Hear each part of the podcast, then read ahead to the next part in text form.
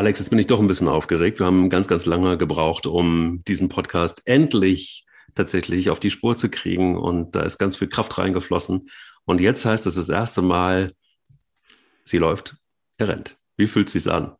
Es fühlt sich richtig, richtig gut an. Ähm, zum Glück hatten wir viel Zeit zum Laufen zwischendrin, um den ganzen Stress abzuarbeiten, den wir uns gemacht haben, bis das jetzt endlich auf den Füßen steht. Ich äh, habe auch den eine, die eine oder andere Runde doch mehr gebraucht, um tatsächlich mir immer klarer zu werden, was wir eigentlich wollen mit diesem Podcast. Er soll mit Sicherheit bestimmt ein Laufpodcast werden, der ja, natürlich das Thema Mann-Frau aufgreift. Gerade ein Buch geschrieben, wo es ums Abnehmen geht und dass es eben Männer und Frauen ähm, nicht unbedingt ähnlich gleich geht ähm, beim Abnehmen, aber das soll gar nicht so sehr das Thema sein, sondern vielmehr der Unterschied natürlich zwischen Mann und Frau, wenn es ums Laufen geht. Und dann kommt noch so ein Aspekt dazu, du bist Wissenschaftsredakteurin des Stern und ähm, ich verspreche mir natürlich und wahrscheinlich auch alle anderen, die dem Podcast zuhören, dass da vielleicht so ein bisschen auch das Ganze wissenschaftlich noch so ein bisschen beleuchtet wird, dann wäre schon viel gewonnen.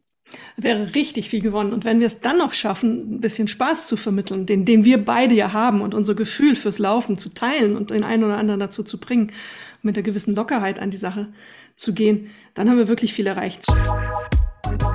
Sie läuft, er rennt. Der Laufpodcast des Stern mit Alexandra Kraft. Ich sehe ganz viele Männer dann da stehen, dann gucken sie, okay, wie war meine Ra Laufzeit? Dann setzt du dich total unter Stress.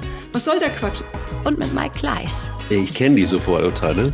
Ich lebe damit auch seit einiger Zeit und ich habe gerade eine riesen Diskussion, äh, immer wieder übrigens zu Hause gehabt, dass ich mehr Schuhe habe als ähm, meine Frau.